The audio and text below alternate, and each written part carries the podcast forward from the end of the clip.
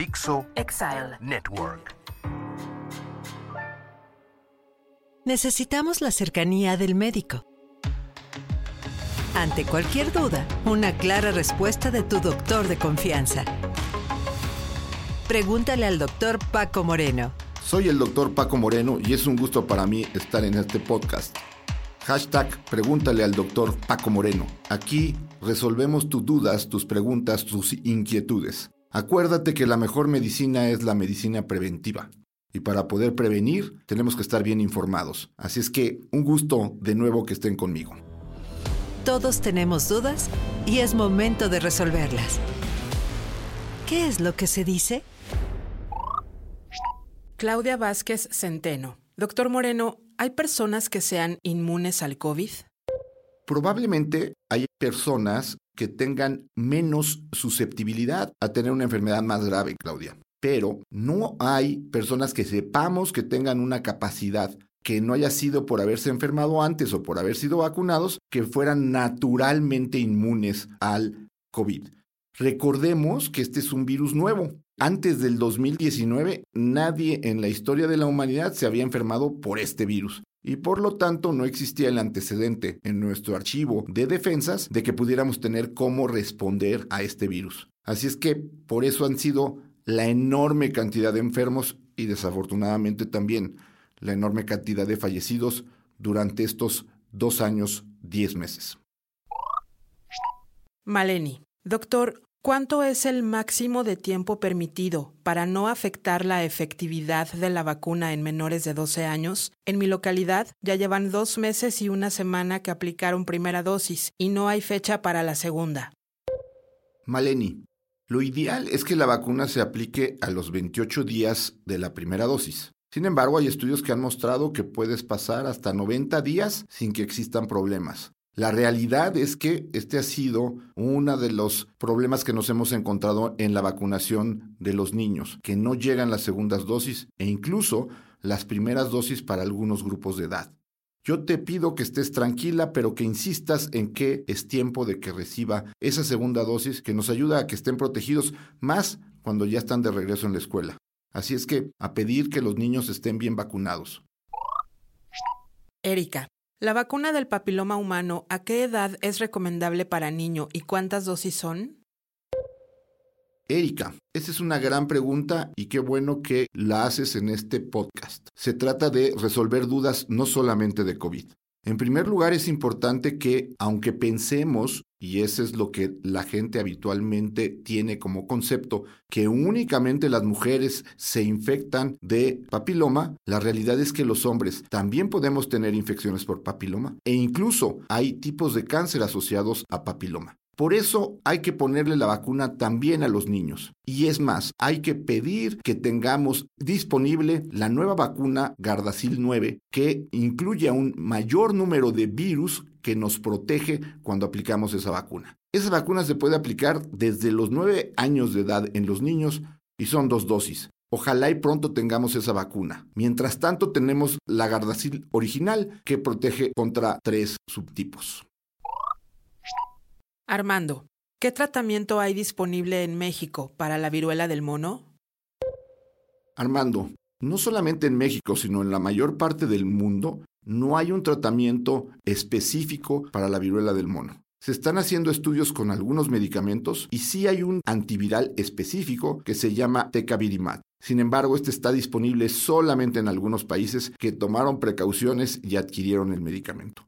Sin embargo, no te preocupes porque la mayor parte de las personas que se infectan por viruela del mono tienen un curso autolimitado. El mayor problema es el dolor y ese se maneja con medicina para control de síntomas. Si una persona llega a tener problemas de inmunidad y se infecta con viruela del mono, en ese caso sí habría que buscar opciones terapéuticas. Desafortunadamente en México todavía no contamos con ninguna y tendríamos que hacer un manejo multidisciplinario para mejorar su sistema inmune y que tenga una mejor respuesta contra el virus de la viruela del mono. Flower Rock. Voy a viajar en dos semanas a Estados Unidos. Si ya está disponible la vacuna bivalente, ¿recomienda ponérsela? Hay mucha información contradictoria. Esa es una gran pregunta y la respuesta es complicada. Incluso hay quien dice que la vacuna bivalente genera una respuesta bivalente. La razón es que parece ser que a pesar de que el compuesto de la vacuna bivalente es de la variante Omicron y de la variante original, este compuesto no nos protege tan bien contra las subvariantes que ya están circulando actualmente. Entonces podrías decir, bueno, ¿para qué me voy a poner una vacuna que no protege contra las variantes actuales? Yo te contestaría lo siguiente. Sabemos que con el tiempo los anticuerpos y la protección que te dan las vacunas van disminuyendo. Es más, por eso sabemos que cada seis meses aproximadamente nos tenemos que poner un refuerzo. Ahora, ya hay una vacuna que protege contra otra variante y no solamente la original, una variante más cercana a lo que tenemos actualmente. Por eso yo considero que esa vacuna va a ser útil. Ojalá y tuviéramos otra vacuna más nueva. Ojalá y tuviéramos una vacuna nasal, pero eso todavía no está disponible. Mientras eso no ocurra, ponte la vacuna bivalente como un refuerzo después de haber pasado ya varios meses de no haber recibido una vacuna anterior. Gabriela de la Fuente, si tenemos la oportunidad de aplicarnos el refuerzo de Moderna actualizado para COVID-19, ¿podemos aplicarnos al mismo tiempo la vacuna de la influenza? Sí, te puedes aplicar las dos vacunas en el mismo momento, incluso un piquete en un brazo y un piquete en el otro. La vacuna de la influenza es anual y esta vacuna se va actualizando todos los años. Porque hay gente que piensa, es que yo me puse la vacuna en enero y entonces no la necesito. No, la vacuna se crea aproximadamente en julio, agosto, según lo que ocurre en el hemisferio sur del planeta. Es ahí donde ocurre primero la influenza y a partir de esas formas del virus que están circulando se decide cuál es la mejor vacuna para ese año. Y obviamente vale la pena que te pongas la vacuna bivalente de COVID, la nueva vacuna de Moderna y Pfizer, que contiene a las dos variantes, la original y la variante Omicron porque ese va a ser el refuerzo que vamos a tener a partir de ya estos meses.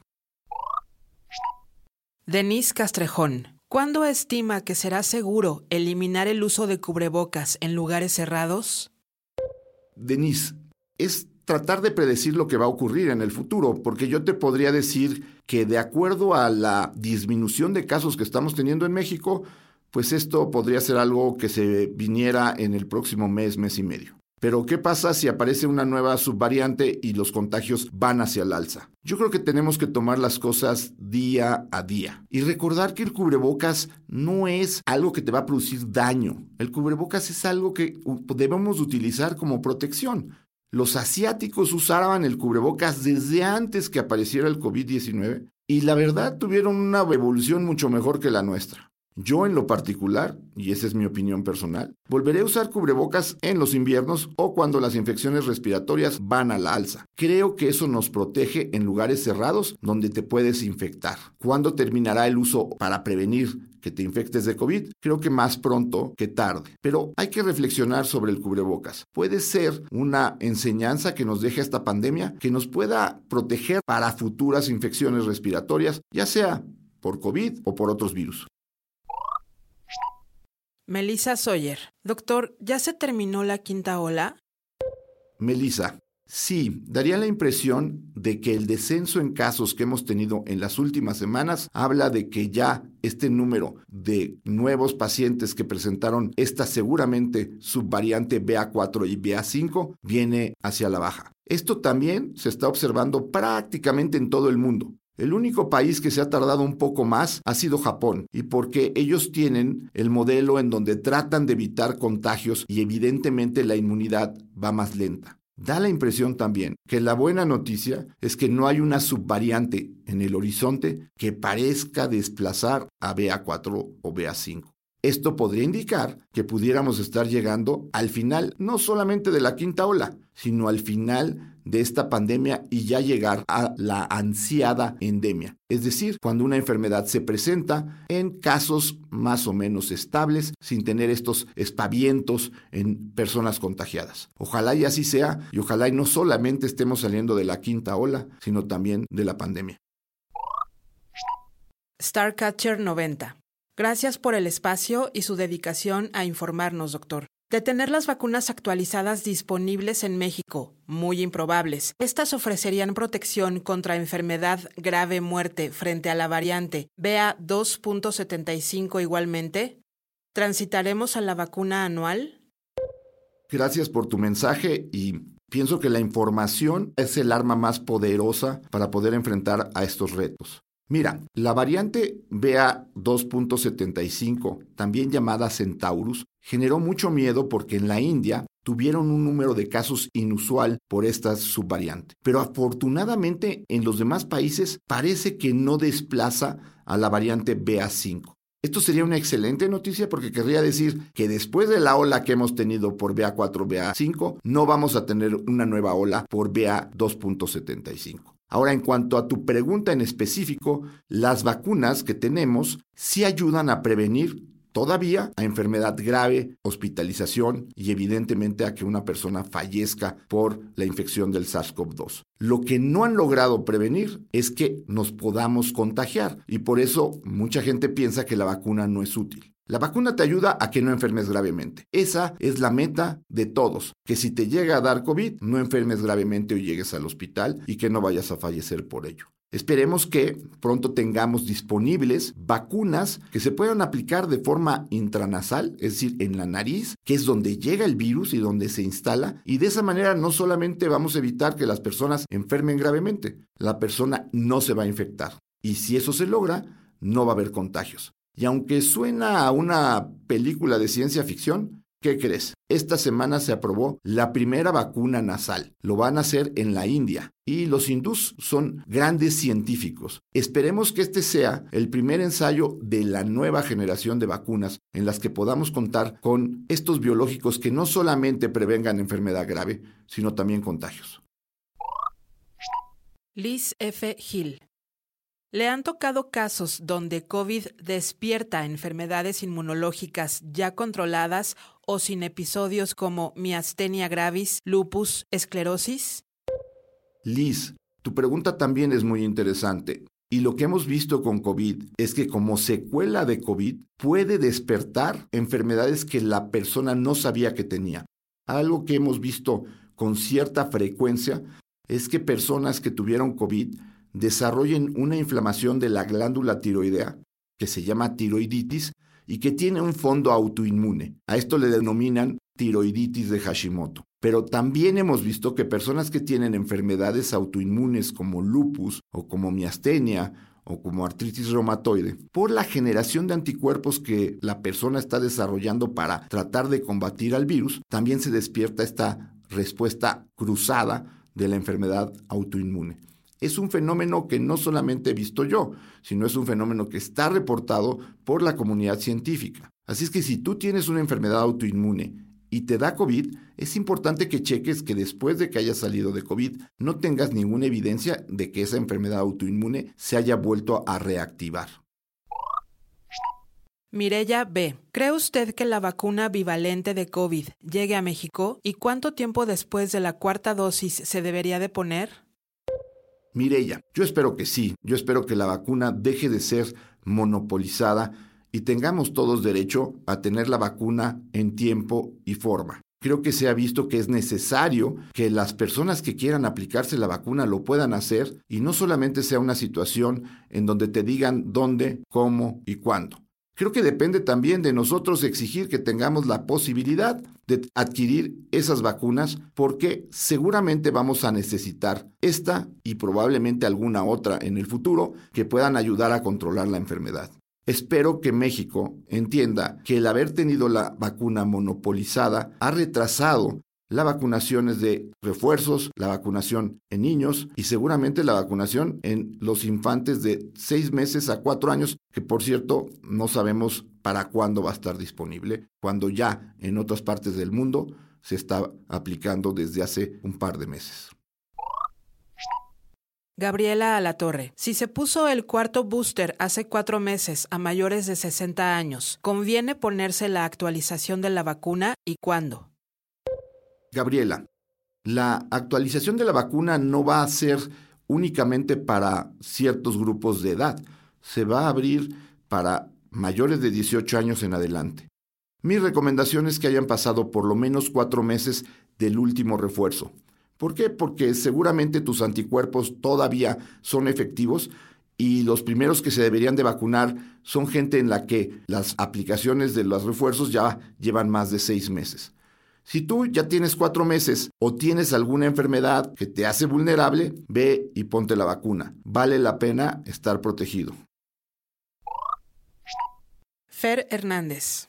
Doctor, hasta ahora ni yo ni nadie de las tres personas con quien vivo nos contagiamos de COVID. 76, 58, 46 y 14 años. Lo más probable es que no nos hayamos dado cuenta, que hayamos sido asintomáticos los cuatro. ¿Puede ser que en verdad no nos hayamos contagiado? Fer, primero, pues te felicito. Es difícil que, debido a las diferentes edades, todos hayan cursado con un COVID asintomático. Yo más que todo pensaría en que se cuidaron bien durante la pandemia. Hay mucha gente que, a pesar de estar en continua exposición con otros individuos debido a que llevaron a cabo sus medidas de prevención en forma eficaz, nunca se contagiaron. Si fueron asintomáticos, pues la única manera de saberlo es hacerte una prueba específica contra anticuerpos de la nucleocápside del virus. Pero la verdad es una prueba costosa y que no tiene ningún sentido que te la hagas. Yo pensaría que hicieron bien el trabajo, se cuidaron durante la pandemia y afortunadamente no se infectaron. Melina Bouchot. A mi prima le diagnosticaron hace un año linfangioleiomyomatosis pulmonar, LAM pulmonar. Nunca había escuchado esa enfermedad. Mi prima antes de eso era muy sana. Melina, la enfermedad que tú me comentas es una enfermedad muy rara. Ocurre principalmente en mujeres jóvenes y se debe a que el pulmón, como todos los órganos del cuerpo, tienen un sistema linfático que drena el líquido que se sale de los capilares. Y en esta enfermedad hay una alteración de esos linfáticos y entonces el área en donde pasa el oxígeno del alveolo a la sangre se ve afectada. Es una enfermedad triste porque no se sabe cuál es la causa o qué lo origina y desafortunadamente no existe un tratamiento efectivo.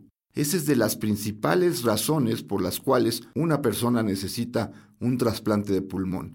No hay un tratamiento específico, no es una enfermedad infecciosa, no es algo que vaya a contagiarse y no se sabe tampoco que tenga un fondo hereditario. Realmente son estas situaciones en donde ocurre una enfermedad rara y la persona resulta afectada por esta situación. Ojalá y tu prima pudiera tener un buen tratamiento o la disponibilidad de recibir un trasplante pulmonar.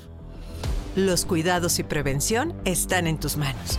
Acércate a tu doctor de confianza e infórmate. ¿Qué es lo que tienes que saber? Las preguntas de hoy fueron muy interesantes y me agrada además que empecemos a tocar otros temas. COVID abrió nuestra mente a las enfermedades infecciosas que ocurren a todos los seres humanos. Todos estamos expuestos a contagiarnos e infectarnos. Hay que conocer, hay que estar informado de lo que está pasando en el mundo y para ello me gusta mucho poder responder a tus dudas. El primer mensaje que les daría es, ya llegó esa vacuna bivalente, no sabemos qué tan efectiva pudiera ser para las subvariantes, pero seguramente va a seguir protegiéndonos de enfermedad grave, hospitalización y muerte. Y como también sabemos, necesitamos recibir, después de un periodo de tiempo, un refuerzo porque si no, nuestro sistema inmune empieza a decaer y perdemos la posibilidad de defendernos en una forma adecuada contra este virus. Así es que seguramente nos tendremos que aplicar esta vacuna, que es una vacuna nueva y que por fin no solamente tiene a la variante original, sino tiene una nueva variante, la variante Omicron.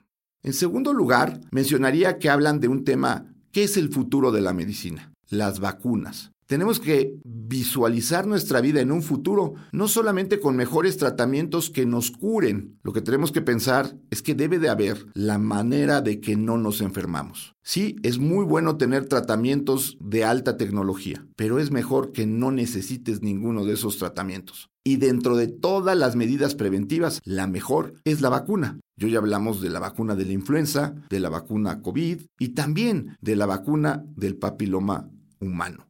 Hay enfermedades raras, hay enfermedades extrañas. La linfangioleiomyomatosis pulmonar es una de ellas. Y esto nos recuerda que como seres humanos somos vulnerables y podemos enfermar. Por eso también es tan importante disfrutar la salud, buscar mantenernos sanos y hacer todo lo posible para que las cosas que no tienen importancia no ocupen tu mente. El estar sano es verdaderamente una bendición.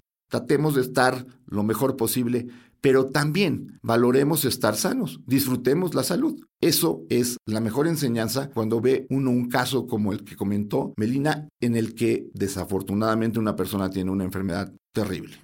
Así es que sigamos contestando, haciendo preguntas. Te espero en el podcast de la siguiente semana. Espero recibir muchas preguntas. Los temas son variados, así es que manda tus dudas al hashtag pregúntale al doctor Paco Moreno. Y aquí contestaremos esas dudas y te mantendremos mejor informado. Acuérdate que la mejor medicina es la medicina preventiva. Sígueme en mis redes, en Twitter, arroba DR Paco Moreno 1, en Instagram, arroba DR Paco Moreno 1.